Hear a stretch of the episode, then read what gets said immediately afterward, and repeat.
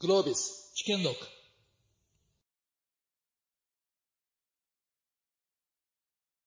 はい、皆さんおはようございます。えー昨日ちょっと踊りすぎ、えっ、と、叫びすぎ、声がなかなか出ないんですけれども、あのーこのセッションですね、G1 でゲームだけやって人が集まるのかっていう、あの、議論が、あの、最初からありまして、あの、案の定集まってないんですけど、あの、そこの前でちょっと呼び込みをした方もいらっしゃってくださって、でですね、あの、なるべくユースケースに広げようかなと思ったんですが、打ち合わせの中でゲームのことを話してたら本当に面白いので、あの、ゲームだけに特化することにしました。はい。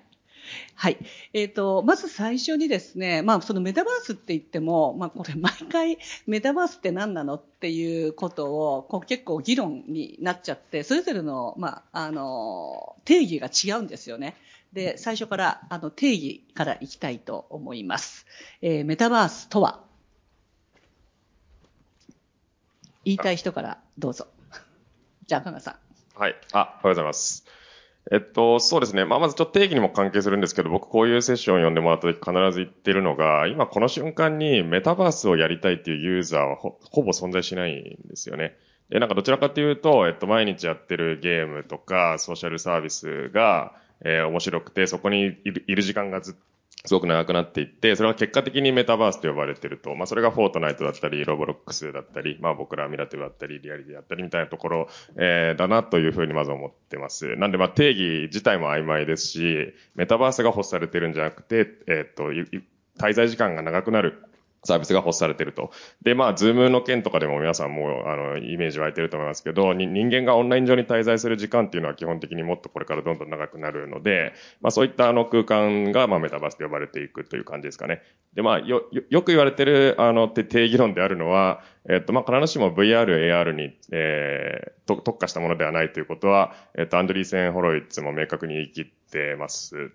で、えっと、まあ、例えばアンドリーセン・ホロイッツが言ってることで、えっと、まあ、7つあるとか言ってるんですけど、まあ、あの、ぼ僕も全くもって一番重要だなと思ってることの一個は、えー彼らはソーシャルイマージョンと呼んでる没入感みたいなところは、まあ、一個キーワードかなというふうに思っています。はい。一旦こんな感じにしておきます。はいあのーちょっと加賀さんとこは、あのーゲームの実況中継あ、そうですね。はい。をやえってる会社なんですよね。はいそうですですから、まあ、そのメタバースって言っても、あの、ゲームの定義も一緒にですね、あの、春樹さんに、ちょっとメタバースゲームみたいな、あの、そのあたりの定義をしていただきたいと思います。皆さん、朝早くから大人気セッションにお越しいただいてありがとうございます。ズームの向こう側でも大人数の方が見ていただいていると、さっき5って書いてありましたけど。えっとですね、まあ、これ IR でもうちもよく言ってるんですけど、メタバースの定義は、うちは簡単に3つに分けてますと言ってて、1つは、まあ、デジタルツインという俗にある、まあ、バーチャル渋谷みたいに、リアルにあるものをバーチャルの世界で再現してますっていうのと、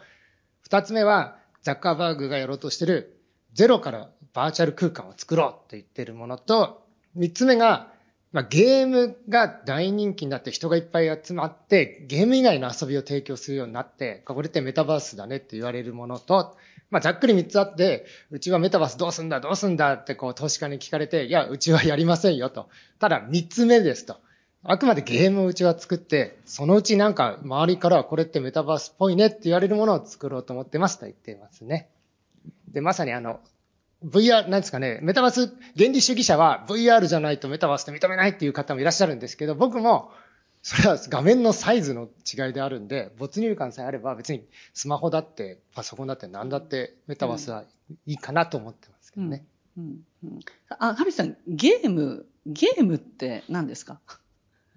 ゲームって、あの、ゲゲ、はいはい、ゲームのなんか定義っていうか。ゲームの定義あゲゲーマーだの、はいゲーマーがゲーム。そう、ちょっと裏で話してたのはそう、そうそう今、社内で、うちは30億人のゲーマーにコンテンツ届けますと言ってるんですけど、ゲーマーの定義を明確にしてるんですが、それは、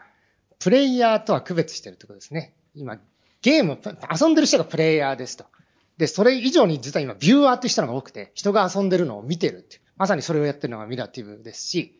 まあそこにストリーマーってもちろん配信してる人もいたり、うんまあ e スポーツプロみたいに e プロに貸したり、まあ、実況する人がいたり、まあ、その周りに今度スポンサーする人がいたりっていう、こう、ゲームに関わる多くの人全部まとめてゲーマーってうちの社内では定義して、まあ、それを30億人まで届けようと。ね、30億人って結構な、あの、世界人口の、どの、どのくらい ?3 分の1ぐらい。かな。なんか今のゲーマーの話なんですけど、ゲゲームの定義でいくと、スクエニの元会長だった和田さんが言ってるのが僕定義としてよく使うんですけど、インタラクションを前提としたエンターテインメントであるという言い方を彼はしていて、まあ基本的に何かインプットをしたらリアクションが返ってくるっていう、まあ、あの、相互のインタラクションを前提にしたエンターテインメントがゲームであるっていう定義が僕はしっくりきてます。なるほど。まあということを考えると、なんかメタバースっていうのが、そのゲームとこう、相交わって、で、非常に大きな世界観を作っていく、まあ可能性があるんじゃないかなというふうに、まあ私は思うんですけど、田中さんは、えっ、ー、と、このあたりかなりフリーで、あの、すごくね、プロモートしてるというか、当たってますよね。そうですね。だから、メタバース力入れてるんですけど、そういった意味では結構あの、メタバースをなんか言葉で表現するのが難しいところがあるんです。これが何が言いたいかっていうと、皆さん、あの、SNS が誕生した時のこと、頃って覚えてますっていうのがあってですね、Facebook があったりとか、Facebook の前に OCAT とか MySpace とかが現れて、初めて、そのソーシャルメディアっていう概念が登場した時に、あの、まあ、そもそも顔写真をネットに上げるのも危険って言われた時代があったわけですよ。で、今や TikTok を使い、裏垢でみんな、あの、ツイッターのアカウントを何十個も持って、何十個か何個も持ってのが当たり前の時代にもなったわけですよね。これをじゃあ、その、Facebook 見た瞬間に思いつきますかって話なんですよね。で、ほとんどの人がまあ思いつかないわけですよ。だから、その結果的にできるものは TikTok とか Twitter とかそういうものなんだけど、初期的にみんなが、えー、Facebook じゃんソーシャルメディアなんだろうって時は Facebook しか見たことないわけですよね。で、今はまだそのメタバースの入り口にいて、初めて Facebook を見た日みたいなところにあるわけですよ。で、これから生まれることっていうのは、初めて見た Facebook と TikTok ぐらいの差分がこれから生じるんで、これをその言葉で、将来は Facebook じゃなくて動画で縦にスクロールしてって細かく説明しても、あ、それわかりますね、将来がって人はいないわけなんで、やっぱそういうサービスを持ってしてしか、その体験できないんですよね。で、だから僕はそういったサービスが自分なりに、その Facebook を見た日から TikTok こうなるっていうのが思いつくように、今のメタバースの原型を見て、こういうメタバースを作るべきだって自分なりのビジョンがあるんで、まあそれを作ってるってことが、まあありますと。で、結局そのメタバースって、あの、何なのかって言ったときに、えっと、複数、複数の形があるってことはまず言いたくて、ソーシャルメディアも Facebook が登場するときに、ソーシャルメディアってのは1個になるって言われてたんですよね。あと1個あと、1個の方が便利じゃんっていう、いう風な話だったわけなんですけども、実際ソーシャルメディアってもはや無限に、無限と言いませんけど、めちゃめちゃあるわけですよ。全然1個に修練しなかったっていうのが、あの話で、だからメタバースが1個に修練するわけがないっていうか、メタバースの方がよりこう趣味的な概念がいっぱいあるわけなんで、世の中には無限なメタバースが無限できるっていうのが、これからあの進行してるビジョン。というふうにあの思ってます。で、もう一個大切なのが、そんな、そんなメタバースとか言って楽しいんですかっていう、なんかもう根本的問いがあるわけですよね。僕はよく言うのはですね、渋谷行ってみんなスターバックス飲んでるわけですよ。あの、日曜日とかにみんな一般人は。うん、渋谷に行く必要あります？別に近所にスターバックスありますよね？とか、え、スターバじゃなくてドトールでよくないですか？とか、思うわけですよ。意味ない行為をしながら楽しむってことがみんなその一般的社会生活なわけですね。だから、メタバース行ってアバター被害何が面白いのっていうのは、渋谷行ってスターバックス何が面白いのっていうのと、大して変わらないわけですよ。だからみんなそうやって暮らしてるわけなんで、そういう日常があの渋谷に行かずともできるようになるってことが新しいメタバースだと思ってますね。それが今、やっぱりメタが苦しんでるメタバースですよね。こうオープンしたけど、することないから人が集まってこないっていうね。こう、そこが次のメタバースが、なんか、オワコン感が出ちゃってるのが、課題ですね。うん、なんかでもそういうなんか UX ってどうやって作るのかなって思うんですけど、で、あの Web3 とか、まあ、あの、ジョイがよく言ってる、あの、Web3 って、あの、今はその Web2.0 の、あこう、稼ぎ頭は、まあ、アプリケーションなわけですよね。まあ、Facebook にしたって、何にしたって。で、そういうアプリって、この、インターネットっていうことを意識しなくて私たち使ってますよね。インターネットが出てきた時にどんなのが流行るのって言って、で、それがまさに今、このゲームだとかメタバースとか、こう、議論している中で、想像力を働かせると何がは、あの、こう、こう来るのかなって。で、それは結果的に2.0の時は、例えば Facebook って、あの、来るとは思わなかったけれども、出してみたら、インターネットって意識せずに使ってるアプリケーション。で、まだ Web3 の場合は、えっと、今のその TCP/IP とか、それこそ NTT さんが と、得意なところが、あの、結局儲からずに2.0は。で、今アプリの世界になったと。で、えっと、まだ Web3 の場合は、えっ、と、今のその仮想通貨ってそのレイヤーなので、そこが儲かってて、アプリのところには全然お金が落ちてない。で、じゃあ何が来るかって、ま、ま、メタバースもその一つだと思うんですけれども、きっと Web3 で、その、なんか儲かってる、今と違違う形で、なんか収益上げてる、そのものが出てくるときは、きっと Web3 を意識しないで、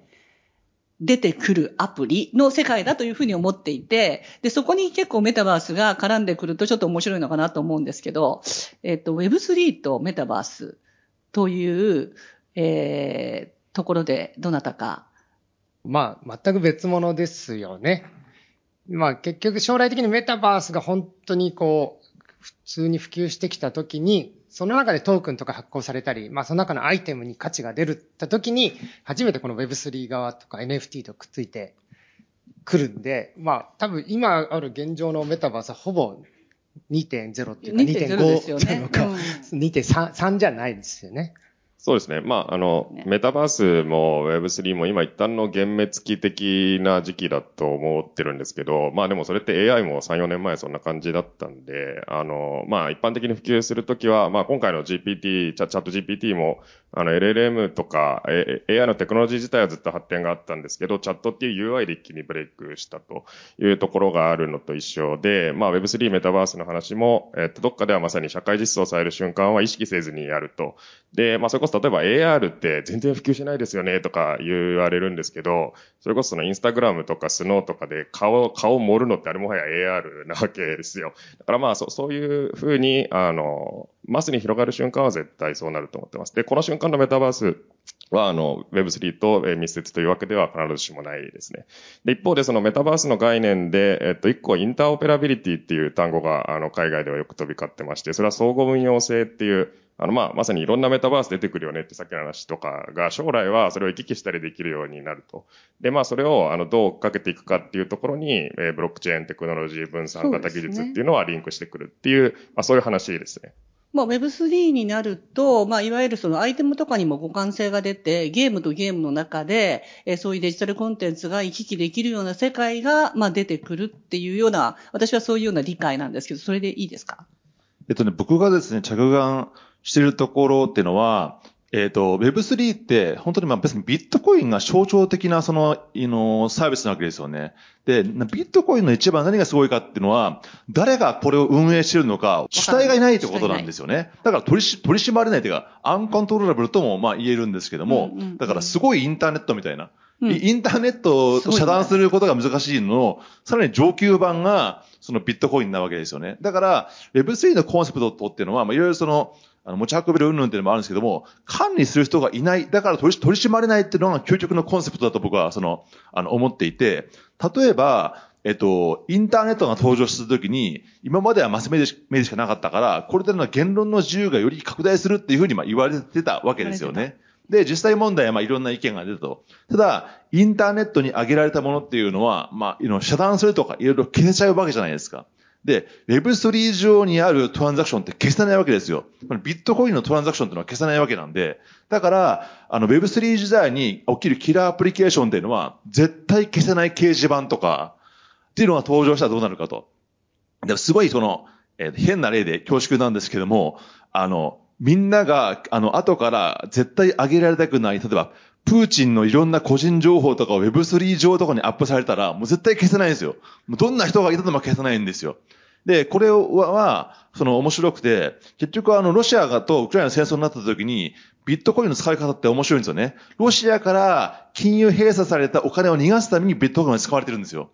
同時に、ウクライナに送金するためにも使われてるんですよ。だから、こういう誰もコントロールできないテクノロジーっていうのが、その、ロシア的なものにも、ウクライナ的なものにも両方使われると起きるわけですね。で、これはお金の話なんですけども、これは情報だとしたときには、それをコントロールできない情報が相互に行き来行き来するっていうか、ようになると。で、Web3 っていうのはそういう主体がないことによる、その、あの、本当のオープン性っていうか、っていうことが、あの、真の、あの、革命的な出来事で、ただこれを、問題はですね、実装するためには、まだブロックチェーンのコンピューティングパワーが足りないっていうのがあって、結局、お金を送金するっていうだけでも、こんなにそのコストっていうか時間かかっちゃうわけですよね。こんなその簡単な一番取引でも。だからもっと高度なアプリケーション、例えばさっき言ったような、えっ、ー、と、メッセージを送るとかっていうものを実装するためには、まだコンピューティングパワーが足りないっていう問題があるんです。だから、多分これから5年とか10年とかかけて、そのビットコイン的なものをまあ構成しているいろんなコンピューティングパワーをが、そのどんどん性能が上がってくるくるくることで、今まではビットコインしかできなかったことが、もっと新しいアプリケーションが、その実行できるようになると、世の中変わるなと思ってるんです。で、これとそのメタバースっていうのは、その最終的に融合するテクノロジーだと思うんですけども、まだ融合するにはままだ早いっていうふうに思ってますね。あの、今ですね、議論が、なんかあっち行ったりこっち行ったり してるんですけれども、これは、あの、すべてですね、登壇者のせいではなく、今の実態なんですよね。その、メタバース自体の概念もすごく拡張しているし、Web3 とかの概念も拡張しているし、後からちょっと話そうかなと思ってる AI の概念も拡張しているので、すごくそこの境界線が、あの、すごくファジーになっていて、なので、あの、可能性としてはすごくたくさんのことを話せてしまうんですね。ですから、当事者の人たちはかなり、こう、なんか先のことを考えながら、で、ちょっとメタバースじゃないじゃんっていうようなことも、なんか、結局話してしまっているっていうのがもう本当現状だと思うんです。で、田中さんおっしゃるように、あ、ごめんなさい。あ、え、いや、あ、さ、あ、そう、あの、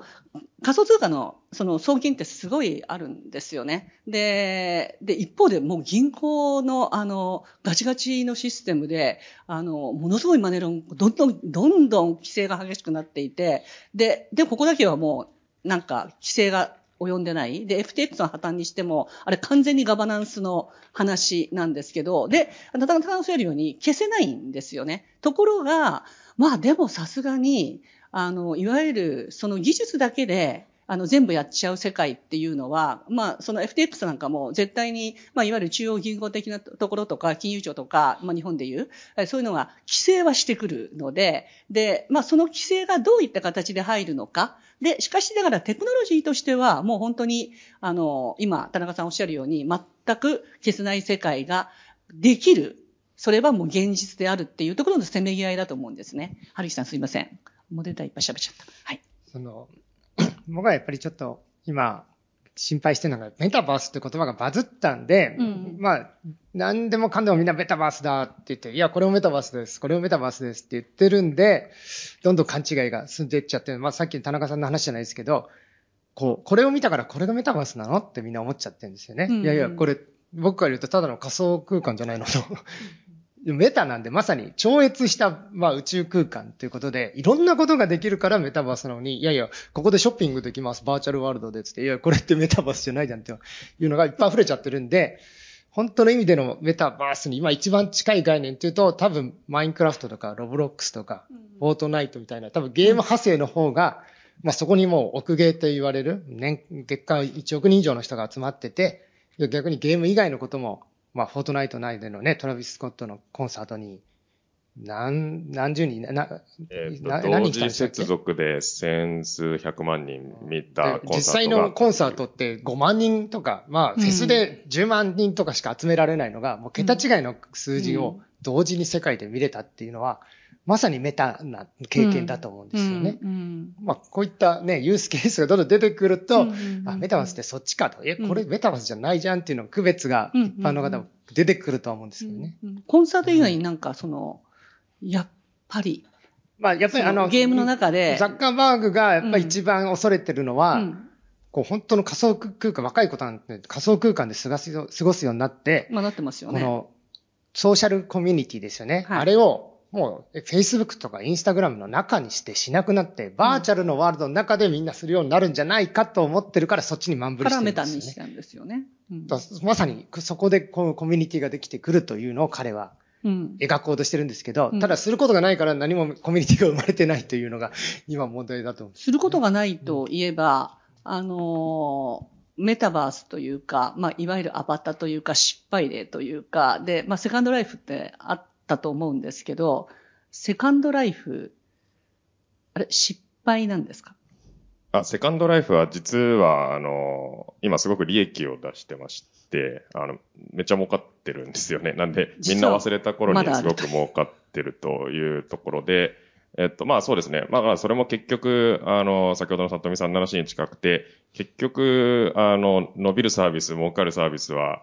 make something people want というか、人が欲しがるものだったら残るしっていう原理原則だけで、メタバースだから、えー人が行くわけではないし、えっと、ババーチャル空間上でショッピングできますって言っても、そこに何か付加価値がないと誰も使わないっていうのが、まあ昨今の失敗例だと思ってます。まあそういう意味でゲームっていうのが今一番わかりやすいユースケースであると。で、えっともう一つ、まあメタバースっていう時にみんながイメージするコミュニケーションみたいなところが、まあコミュニケーションってやっぱり麻薬的に面白いので、あの Facebook とか含めて、あの、価値があるわけですけど、まあそういったあたりは今後まさに、あの、え対話型 AI とかが、えっと、実装されることで、えっと、なんだ、えー誰かに喋りかけたらちゃんと返してくれるっていう体験が、あの、メタバース上でももっとカジュアルになっていくので、うんまあ、その発展はほぼ間違いないかなというふうには捉えてます。で、そそれこそゲームの分野とかだと、えっと、ドラゴンクエストやってる時に村人いっぱいいるじゃないですか。はい今までのゲームだと、あの、同じことしか返してくれなかっ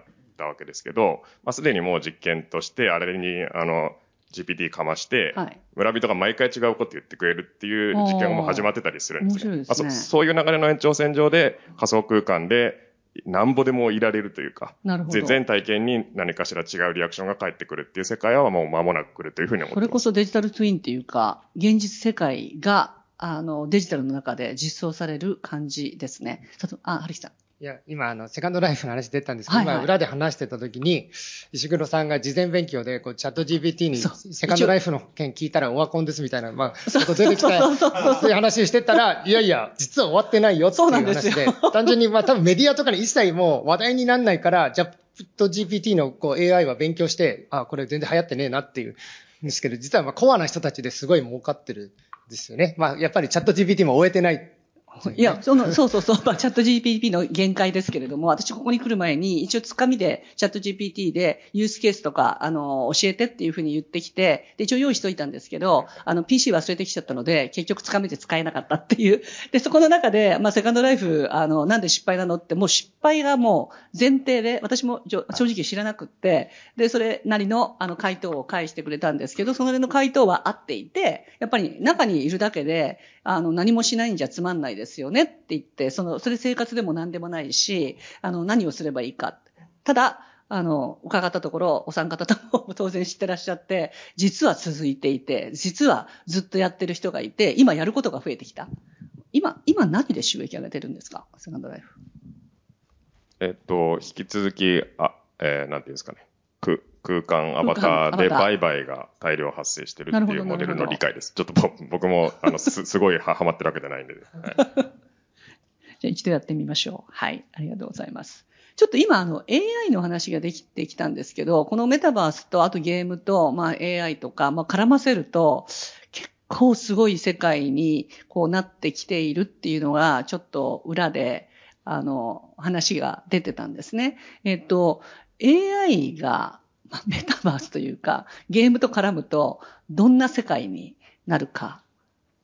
そうですね。最近あの、皆さんご存知だと思いますけど、 generative AI っていうのが登場して、僕は本当にこれちょっと衝撃をやっぱ受け、受けたっていうか、僕はあの、18歳の時にアメリカに1ヶ月語学留学した時に、初めてあの、モザイクとか E メールっていうのを見て、とて、これとんでもねえな、これ。こんなのできたら、世の中変わっちゃうじゃねえかと思って今の仕事を始めたんですけども、まあ、それをも超える正直、衝撃ありすぎて、もうなんか若干勤労意欲を失うっていうか、もう俺のやることも人生なくなったなくらいの勢いでちょっとビビってるっていうのまあ、が、すでに金融意欲を失ってる人は多いと思いますけど金融意欲をね。ね、失ってるんですけど、職業なくなりこますよれ、なんかまずみ、あの、まあみんなチャット GPT チャットやってるじゃないですか。けどやっぱすごいのは、あの、結局ね、 generative ってのはなんかあの、発信できるんですよね。だから、今はみんながどう使うかっていう話を主にしてるんですけど、うん何が恐ろしいっていうか、あの、革命的かっていうと、彼らが発信できるってことにその、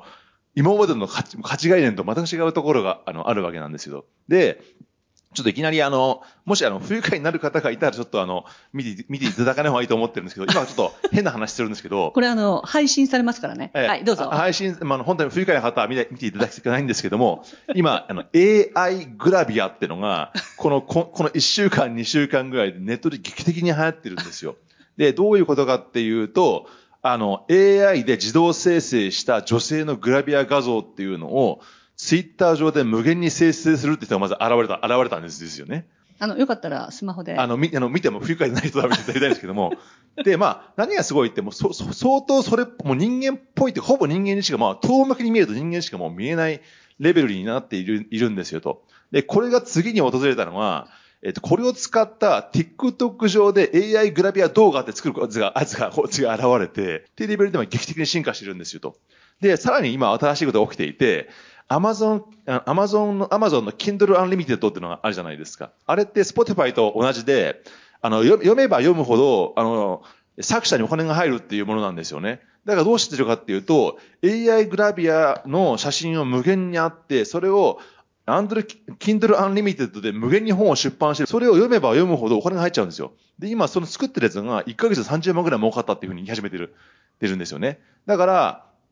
これはけど、あの、グラビアっていうそのしょうもない話だっていうふうに捉えるのは、あの、間違っていて、ついに人がですね、AI にこれをやってくれって言った生成物を、TikTok ってのはある意味テレビ局ですよね。で、あの、Kindle ってある意味出版社ですよね。だから、放送と出版の領域に AI が作ったものを出して、それをみんな見られ始めているっていう、そういう新現象の出発点にあるわけ、しかもそれが儲かってるっていう、そのわわけなんですよね。だからエコシステムとしても完成しちゃってるわけなんで、こんなの、その1年後には、そのみんな始めちゃいますよ。だって、儲かっちゃうんだから。しかも自分は働かなくていいんだから。で、何がすごいかっていうと、結局これ、じゃあ、あの、アマゾンに AI グラビアが一兆冊アップロードされたら、アマゾンどうなりますかねっていうことなんですよね。で、要するに今までの結局いろんなあの電子書籍っていうのは出版するが有限であるっていうその原則ががあったわけですよね。けどこれが無限に出版可能になるっていう概念になるわけですよ。で、これは当然今日はグラビアの話をしてますけど、明日は風景の写真かもしれないし、小説かもしれないっていうのが無限にバリエーションされて出版されるわけですよ。そうなって、まず Amazon の検索システムは一回崩壊し始めますよってね。何検索しても AI グラビアになっちゃうから。で、ありとあらゆる検索ワードで対応した AI グラビア出版をしちゃうから、あの、SEO は崩壊しちゃいますよね。っていうことが Amazon 起きると思うんですけど、次には恐ろしいのは、これがインターネット上で起きるんじゃないかと言わ言われていて、つまり、しょあの、食べログみたいなレビューっていうのを全部クロールして、面白いレビューを1万個作ってくれて、1万個作れちゃうわけですよ。それを投稿されて、一般人の普通の投稿とまぶされたら、どっも AI が書いてる投稿なのか、人間が書いてる投稿なのかも分からなくなっちゃうわけですよね。そうなると、レビューシステムっていうものが今度崩壊するとかっていうふうに言われていて、えっと、そういうふうに、もうこの本当にジェネレティブ AI が半年ぐらいで、こんなことがいきなり起きているという進化スピードで言うと、1年後でさえも、どうなっとんねんこれっていうのが起きてますと。で、メタバースの話に最後戻したいんですけども、もともとメタバースっていうのは、メタバース上でアバターと会えて面白いとかっていう話をしてたわけですよね。もはや、TikTok 上でアバター女の子に会えちゃうわけですよ。じゃあ果たしてこれもメタバースっていうのは、メタバース上にいることがメタバースなのか、TikTok がメタバースしているのか、か、Kindle があのメタバース化しているのか、もはやそのメタバースという概念そのものが、このリアルワールドでその侵食が始まっているわけですよね。そういった意味で、その数年後に僕らが見ているものが、人間が書いてるのか、AI が書いてる出版物なのか、もしくは Twitter なのか、区別がつかなくなるってことが近未来的に起きるってことが想定されるわけなんで、これ政治の話とも関わっていて、結局 Google の検索結果とか Facebook のアルゴリズムをちょっとやっただけで、そのアメリカの大統領がどうのこうのって話になってるわけじゃないですか。こんなのその無限に人間かわからないチャットボットとかを作ったりとか、無限にコンテンツを生成した検索結果をその操作するとか、こんなのその簡単なわけですよ。で、AI グラビアが作れるわけですから。だからもうこれに対抗するその技術っていうか、発想で取り組まないと、その、その政治とか領域にもすぐ転用可能な、そういったものがあの起きてるっていうふうにも思ってますね。はい。あの、あ、じゃあ、はるきさんどうぞ。はいしか。もなんか著作権の問題がね、そうそうこれから出てくるんじゃないかって、なんかアメリカで AI には著作権がないっていそうう。で、判これ、この、こ今週だ今月起きて、あの、あまりにもすごすぎる話として、えっ、と、えっ、と、AI が作ったものに著作著作権があるのかっていう最大の議論がああるわけなんですよね。けど、結局は、例えば、ディズニーっぽい映画、あの映画を全部クロールして、それをもとにディズニーっぽい映画を作ったら、これはディズニーの著作権を犯してるのかっていう問題があのあるんですけども、これがなんか今訴訟になっててアメリカで AI は人間じゃないから著作権はないっていう、そういう今判決みたいなのがあの出て、みんな、な、そうなんだって今な、な、なってるんですけど、これってまさに僕昔と全く同じだと思っていて、YouTube がなんで日本から生まれないのかって言った時に、日本でやったら訴えられるかなんですよ。で、アメリカでも訴えられたんですけども、デジタルミレニアム法案ってのはできできちゃって、ある日訴えられて取り下げれば OK。うのう訴えられなければそれをアップロードしてても、あの、損害は問えないっていう風になっちゃったんですよね。だから世界中からあの、アメリカにあの、アップロードされて、そもそも日本にいるとアメリカ訴えられないし、アメリカ行っても、その、言うまでは別に、あの、合法っていうか、あの、その損害ないわけなんで、そんな無限にアメリカに映像が集まっちゃうわけなんですよ。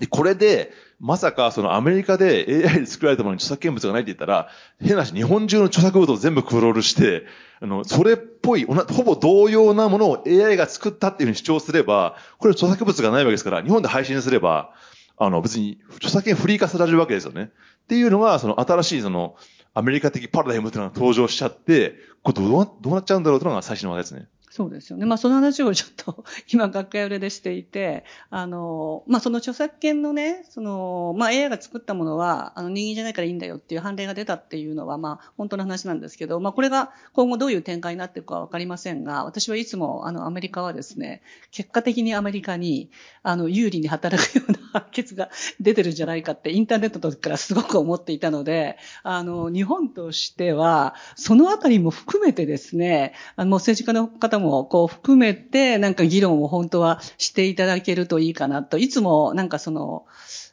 日本の国、日本という国をどういう国にしようかっていう、なんか、パーパスがないままに、あの、それぞれの格論を、あの、議論して決めている結果、アメリカだけが、あの、先頭を走るっていうのが、インターネットの時には、たまたまかもしれないけれども、やっぱりあったと、私はすごく思っててるんですね。まあ、消費税の話もそうだし、アマゾンが買っていったのも、あの、州税がかからない、あの、消費税が州、州税で、えっ、と、それをかかるまでに10年かか、かけて判決したっていうのも、なんか思惑があったんじゃないかと思えるぐらい、あの、そういうことが世界、まあ、まあ、日本対アメリカっていうのを見ると、なんかそういうことが頻繁に起こっているので、なんかもっと大きいピクチャーで、こう見ていただけるといいかなと、あので、すいません。今そのやっぱり AI の話で、その僕らの中でやっぱり今話が一番申し聞いたのは、これ基本的にそのインターネット上にあるいろんな映像とか音楽とかソースコードとかそういうのを学習して今今に至ってるわけなんですよと。で、これ、インターネットにないものってあるわけですよ。例えば、過去の全日本国民の銀行送金データとか、あの、全部の LINE の過去の人間が話し合った言語データとかっていうのは、そこに内包されてないわけですよね。だからその、まだ、その、そういうものを最後組み込んだら、どうなっちゃうんだろうっていうふうに言われていて、で、今回の AI の新しい発見っていうのは、その AI には、あの、学習の、なんつうか、えっ、と、経済学でいう、ね、限界効用っていうか、こういう風になってるんだと思ってたら、ある日突然、むちゃむちゃ頭良くなるっていうのが起きたんですよ。あう、ん。そんなことっていうのが、その、あるんだっていうのが、その、も僕らは AI 専門家じゃないですけど、AI 社会における革命的な出来事っていうか、こんな風な学習は、曲線があるんだっていうのが、あの、あったんですけども、つまり、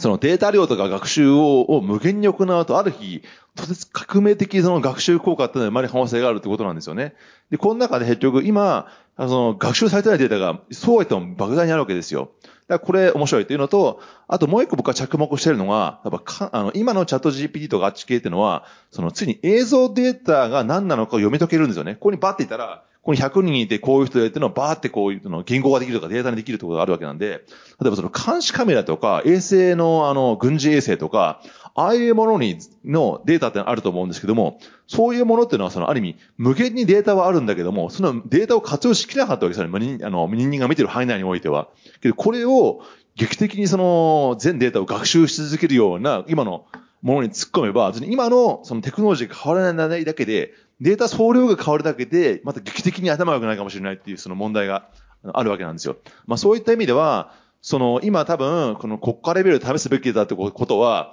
民間では絶対できないようなそのデータセットをそこに全部突っ込んじゃって、これどうなっちゃうんだっけ？っていうのを実験するっていうのが、あの、すごいこれはあの、面白いと思ってますね。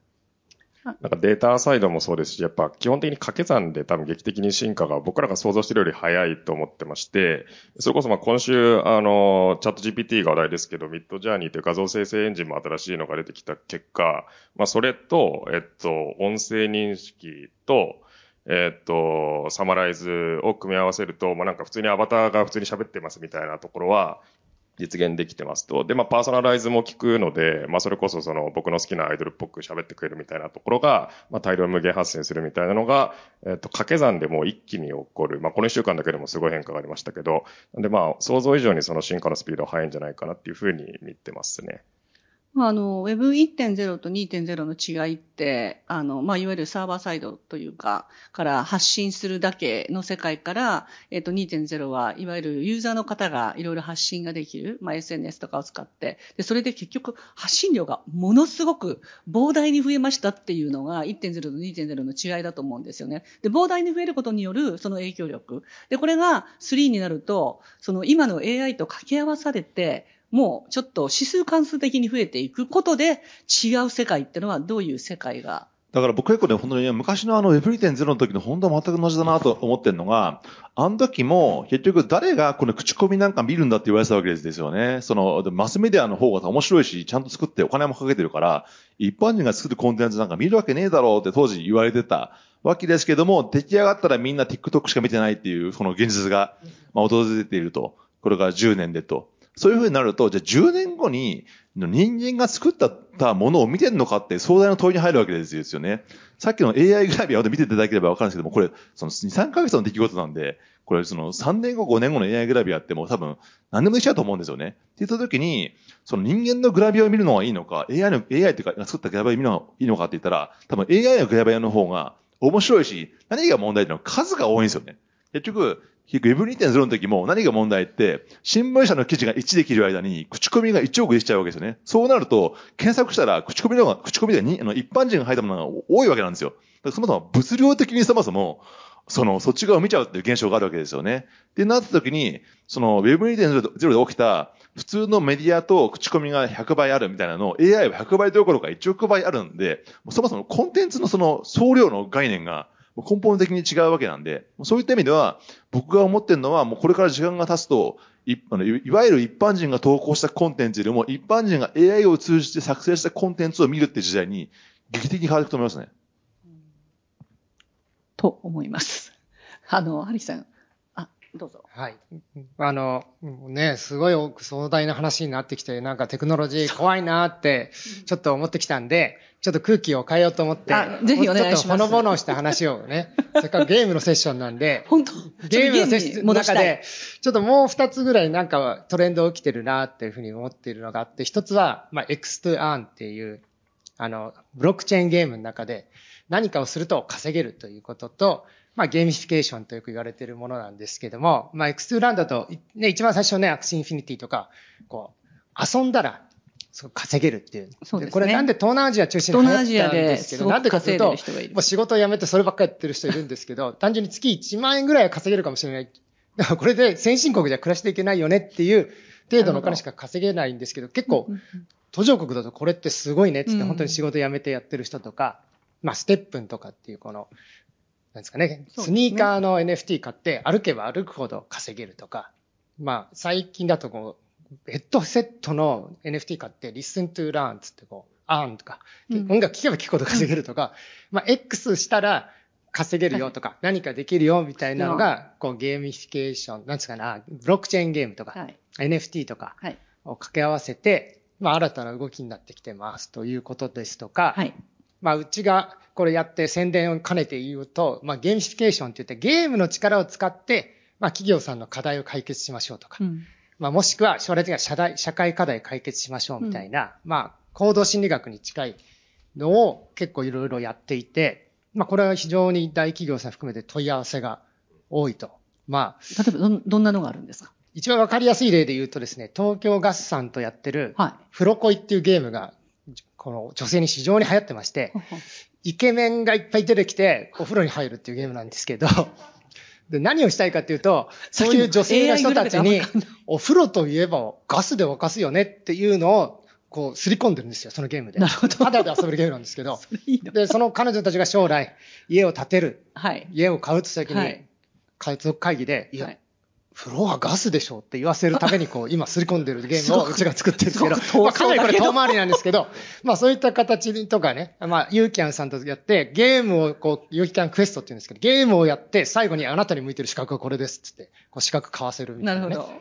まあ、ちょっとしたね、ゲームの力を使って、ただ皆さんホームページとかアプリ使ったって、作ったって誰も来ないじゃないですか。これをちょっとゲームと遊びを入れることによって、まあ集客するとね。なるほど。ちょっとだけ、あの、説得されました。新しいやっぱりゲームの使い方っていうのが広がってきてる。まあでもゲーミフィケーションみたいなもう言葉も10年ぐらい前からありますけど、それもより加速すると思ってまして、まさに今ゲーム業界でこの10年ぐらいで起きたことが、大規模開発と個人開発に大きく二極化したんですね。で、それは大規模開発を、まあ、ハリウッドみたいな大作ができる過程で、ゲームエンジンっていう、あの、開発を効率化するツールが生まれて、それが今、 Unity とか、はい。 Unreal って呼ばれてるものなんですけど、まあそれを使うと本当に素人でも、うん。リッチなゲームが作れてしまうっていうのが個人開発で起こりましたと。うんうん。でそれをさらにこう突き詰めていくと、 Roblox みたいな、うんうん。あの、小学生でもゲーム作れちゃうみたいな形で、どどんどんゲーム体験を作るのが簡単になっていっていると。まあこれがまあまさにさっきの AI とか掛け算されると、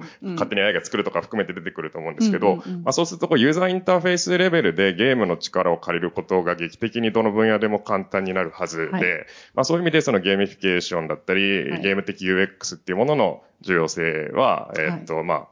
ここから大きく上がるんじゃないかなというふうに思ってますね。はい。あの、もともと、あの、ここでなんでゲームに、あの、フォーカスしようかというふうに、あの、思ったのは、あの、私ももうゲーム好きなので、で、まあ、その、ゲームのその作り方って、ものすごくやっぱりユーザー、UX がいいんですよね。こう、どんどんどんどん、こう、なんかやりたくなる、その、やり方だとか、で、それで離れない、こう、やり方だとかっていうのは、ゲームを作るときには、もうそのゲームのプログラマーというか、その開発者、そのプロデューサー含めて、そこをすごくよく考えてるんだけど、一般の企業がなんかシステム作ったりすると、全くもってそこら辺が考慮されないので、本来はこの、まあ、ゲームの作り方とかゲームの理論だとかっていうのを、あの、いろんなその企業さんが、その、ゲームっていうことだけじゃなくて、ユースケースとして取り入れていただけるといいなと。ただまあ、詳細はね、この話でそんなにわかるものじゃないので、ぜひ皆さんゲームをやってくださいっていう感じなんですが、あの、もともとそこを話していようと思ったら、なんか AI も出てきちゃって、あの、すごくファジーになって世界観が、あの、とんでもないことが将来起こるであろうと。で、これは必ず起こると思うんですよ。で、こういうところも、本当に本当に想像力を働かせて、何が次に起こるのかっていうことはぜひ考えていただきたい。そこを考えるのがやっぱり経営者の責任だと私は思いますし、あの、ということで、ちょっとあの、本当にいろんなことを話す、えっ、と、回になってしまったんですが、もうそろそろ、えっ、と、質問を取ろうというふうに思います。えっ、と、ちなみにその、はいゲームの話で一言言うとですね、あの言ってください。い今、本当に直近、この今週、先週ぐらいで一番我々があ面白いと思ってるのが、ついに、あの、その AI がゲームを作るプログラミングをできるようにどんどんなってるっていうのが、本当先週、今週が起きてて、あこれ本当でき、作れんじゃんっていうのがあって、あの、少なくとも今、テトリスとかインベーダーゲームレベルのものであれば、こういう風な人がこう動いて、こういう時にこう、こう、こう、こうって文章でなんか、こう30行ぐらい書いて入れると、というのをプログラミングで出してくれたら、プログラミングで出てくるんですね。それをプログラミングコピーして突っ込んだら、普通にインベーダーゲーム動き始めてるっていう衝撃的なのがあって、あともう一個、あの、エクセル上で、あの、オセロゲームをやりたいから、あの、そういうマクロを組んでくれっていうのをバーって書いてやると、本当にそれができちゃ、できちゃう、そのマクロが現れちゃって、これどうな、どうなっとんねん、これはっていうのが起きて、だからもう、その、もう原始的なプログラムなんですけど、まあ、そうは言っても、あの、オセロのプログラ、あの、エクセル上でオセロ動くプログラムなんて僕も書けないし、そのインベーダーゲームはすぐできないわけですよ。それが本当に数秒でバーってできちゃうわけですよね。って言ってていうのは今日なんで、しかもその、このジェネラティブ AI っていうのはその数ヶ月間の話なんで、そうじゃあ1なんですよ年後、3年後どうなっとんねんっていうのがああってあるんで、だからそういったなんか、もう、ゲーム作りという領領域にまで、あの、転用可能なんじゃないか、これはってのは、その、面白いところですね。はい。あの、もう、あの、開発の方もいらっしゃると思いますけれども、あの、まあ、あの、チャット GPT はプログラミングやりますし、で、それを、やっぱり結構ね、あの、日本のトップノッチのエンジニアの方が、いや、これ使え、いろいろやっぱり遊ぶわけですね。いや、使えますよっていうことも言っていて、で、また反対者もいて、あんなもう低レベルのものって、いえいえ、そんなことじゃなくて、少なくとも、もう実践で使ってるんですよ。で、それはもうコードなじゃないんだけど、バグ取りだとかっていうのは、こう、ちゃんとやってくれるし、ですから本当になんか新しいテクノロジーを無視しないでほしいなっていうのは、あの、最近では特にそう思いますね。ぜひ本当に無視しないで、いろいろチャレンジをしていきたいと。ということで、えっ、ー、と、質問の時間になりましたので、えっ、ー、と、質問を、のある方、えっ、ー、と、挙手をお願いいたします。あの、何でも、何でも答えてくれます。よろしいですか？三宅と申します。はい、先生。あの、激しいその技術革新の中でですね、まあ、発信源はアメリカがメインだと思うんだけども、やっぱりあの、日本企業の皆さんには儲けてもらわなきゃ困るもんですから、はい、どうやってですね、えー、稼ぐのかですね、そのあたりのところちょっと教えてください。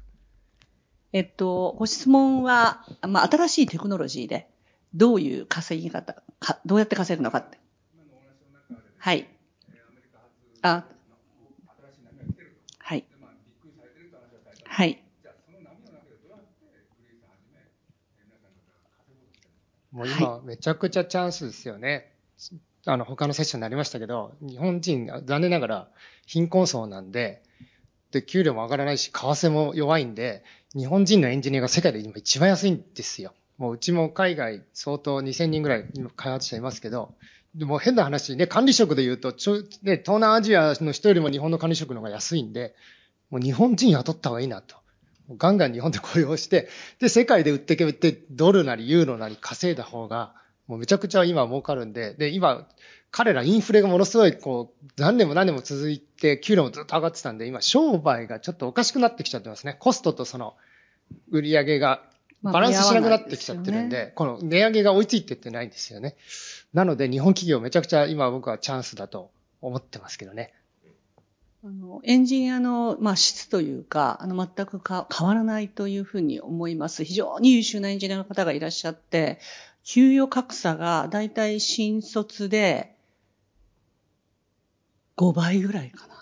と思います。はい。あの、私の息子はアメリカにいますけれども、やっぱりそれだけの給与は。まあ、やっぱりね、英語喋れたら逆に日本の優秀な人は海外に行っちゃうんで、変な話、日本語っていうので守られてるっていうのが皮肉な形になってるんですけども、まあ、ただね、やっぱり、クオリティオブライフも日本は十分高いんで、じゃあ給料安いから、ね、貧しい生活してるかっていうと、そうでもない。ね、さっき昨日もあった1000円で、こんなに美味しいもの食べられる国ってないんですよ、多分、世界で。なので、だからって日本がそこでね、卑下する必要はないなと思ってるんですけどね。そういうアービトラージを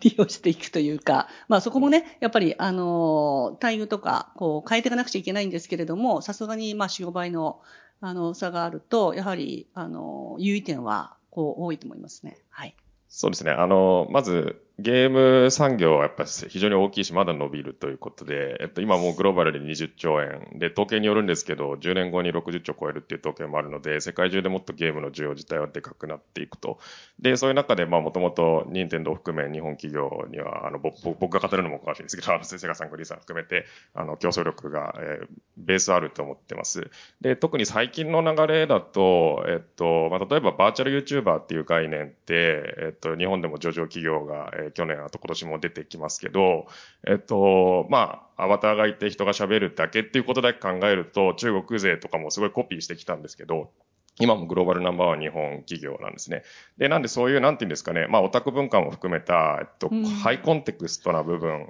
あるいはナラティブ生成の部分、まあ、こういった部分っていうのは、あの、一日の長として、あの、オタク超大国としての日本の強みがあると思ってます。で、関係して、えっと、最近ゲームに直結しないですけど、例えば、あの、集英社のジャンプコンテンツとかってグローバルでどんどんこう売り上げが伸びてまして、で、集英社の人に伺って面白いなと思ったのは、Webtoon とか含めて流行ってるんで、日本の漫画制作のシステムをコピーしようと研究に来るんだけど、あの、凄すぎて誰もコピーできないと。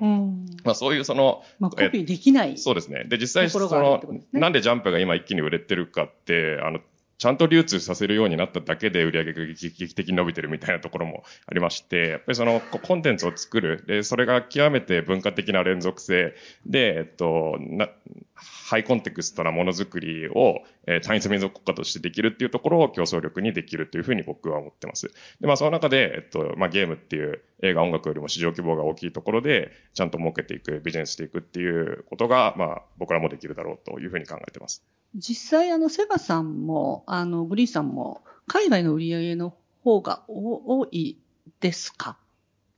まあ、そのうちの場合、事業をどこで切るかですけど、はいはい、まあ、家庭用のゲーム事業で言えばもう9割海外ですね。そうですよね。まあ、うん、その、オンラインゲーム、スマートフォンで言うと、まだまだ日本の方が売り上げ大きいんですけど。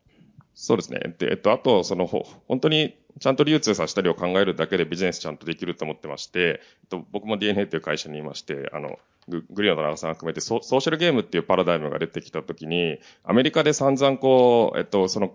ガチャっていうビジネスモデルが、アメリカ人はガチャなんて絶対やんないよってこう、ものすごい言われたんですけど、10年経つとフォートナイトの売り上げってほとんどガチャだったみたいなところがあって、まあ信じてやり続けることで、あの、勝ち筋っていうのもあるんだなと思ってますと。で、まあまさに僕が今やってるのってゲームとゲーム実況が融合するっていう新しい体験、ライブゲームって呼んでるんですけど、それに関して言うと今僕らって世界でトップポジションにいると思っているので、まあ、そういうところをこうちゃんと世界レベルで突き抜けてやれるかっていう勝負になってくるだろうということで頑張りますという 感じです。はい。なんかあの、僕が思ってるのは、やっぱ日本で、あの、作ったもの、日本でその、作ったデジタル物って、まあ、ゲームとかを世界で売るっていうのがいいと思ってるんですけども、僕はこの、これっていうのはですね、例えば、また例があれなんですけども、フランスでなんかルイ・ヴィトンを作ってるのと僕はその変わらないところがあのあるなというふうに思っていて、結局、えっと、世界でそのユニークで競争力のある文化を持ってるエリアってそんなに多くないわけですよね。うん、これをどう売るのかっていう時に、ば、高級バッグなんだっていうふうに売ると、めちゃめちゃ高く売れたっていう、まあ、シャンパンなんだっていうの売れるわけですよ。うん、結局、日本にはそういういろんな文化アセットがあった時に、これを、あの、和紙ですって言ったら別に100円かもしれないけど、うん、ゲームですって言ったら10万円か5万あの5万円かもしれないわけなんですよ。結局、文化をどういうふうに加工するかによって、最終的なその製品として立つ売り上げと全然違うわけですよね。うん、まあ、そういった意味では、日本文化っていうのをアニメとゲームに加工して、あの、世界に販売するっていう、そういうビジネスをしてるっていう意味では、そのフランスっていうデザインとか歴史とかをバッグの中、シャンパンの中に加工して世界を売っていくことと、あんまり変わってない。じゃあこれが世界のどの国でもできるかっていうと、そんなにその、文化的アセットがあるエリアがそんなに世界にないわけなんで、そういった意味では、この生まれ持って、生まれ持ってっていうか、競争力がある、あの、分野だと思いますね。本当あると思います。日本のアニメ。はい。うちの、うちのゲームも一時、英語にな、ボイスオーバー、はい、声優さんを、英語版を出したら、はい、いや、日本の声が聞きたかったんだよって怒られるっていうのがあって、まあ今、アニメも、めちゃくちゃその、日本の声優さんの方が受けるんですよ。なので、ネットフリックスとかのおかげもあって、外国人が今字幕読む、特にアメリカ人が字幕読めるようになったんですよね。いや、もう読みますね。今まで字幕読めなかったです、アメリカ人って。いや、読む。そんな、コンテンツは英語しかないと思ってたんで。うん、まあでも、一気に変わってきてますね。結局これあの、もう皆さんもあの、お子さんがですね、アニメとかゲームとか見せたら止めちゃうと思うんですけども、ぜひいっぱい見せた方がいいっていうのは、あの、あってですね。あの、本当にそうで、あの、うちの子供のスタンフォードの、あの、学生だったんですけど、アニメクラブっていう弱小クラブに入ってたんですよ。で、全員日本人以外なんですね。で、何やるかって言ったら、夜みんなでアニメを見るって、そう、くだらない。あの、でも、あの、コミケにみんな来るんですよ。全員。で、それで、うちに泊まってもらうのに、みんな朝早い、あの、朝早く行かないと取れないなんかグッズがあるから、みんなうちに泊まらなくって、その、寝ずに並びに行くんですよ。で、夕方うちに戦利品を置いて、また出かけていくんですよ。そで、全員日本語が喋れるんです。まあ、ですから、まあ、全部日本語とは言わないけれども、あの、日本の文化の凄さって、あの、もっとここを、なんか、プロフェッショナルを入れて、あの、流通も含めてね、あの、できる余地はものすごくあるのので、宮城先生おっしゃる、どうやって稼ぐんだって、もうポテンシャルはすごくあると思いますね。で、結局何がその、あるかというとですね、結局見たことない人に作れないんですよ、結局。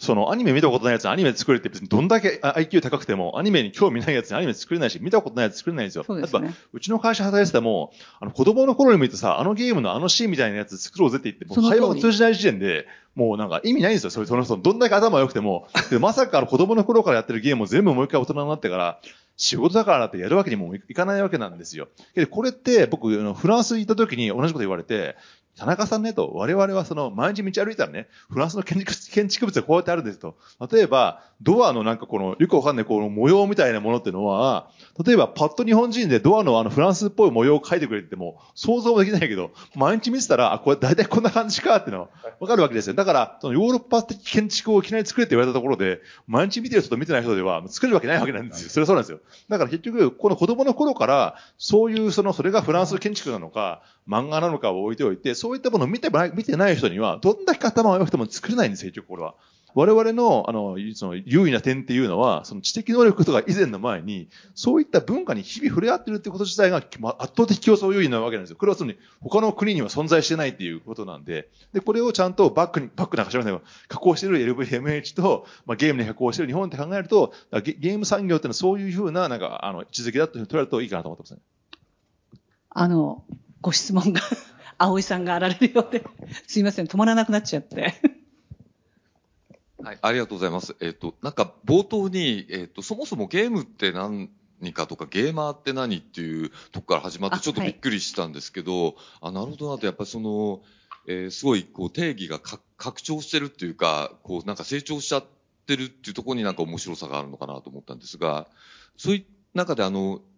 マーケットがもうすごい急成長したって今20兆円ぐらいなんですけど、まださらに60兆円ぐらいまでいくだろうっていう、あの話があったんですけど、これをこうユーザーの側から見たときに、えっと、例えばそのプレイヤーだけじゃなくてビューワーっていう話ありましたよね。はい、例え野球で言うと、その野球プレイしてる人より見てる人のが圧倒的に多いと思うんですけど、なんかそういう状況になっていったり、あるいは、その、なんですか、ミラティブさんなんか見てると、一緒にプレイするっていうんですかね。あ、なんか、そういう、こう、遊び方とか、遊び方も広がるし、それによってこういう参加するユーザーもこう広がってくると思うんですけど、はい、その20兆円から60兆円のマーケットになるときに、このユーザーとか遊び方の変化ってどんな風になっていくっていうふうにご覧なのか、はい、はい、いかがですか？お願いします。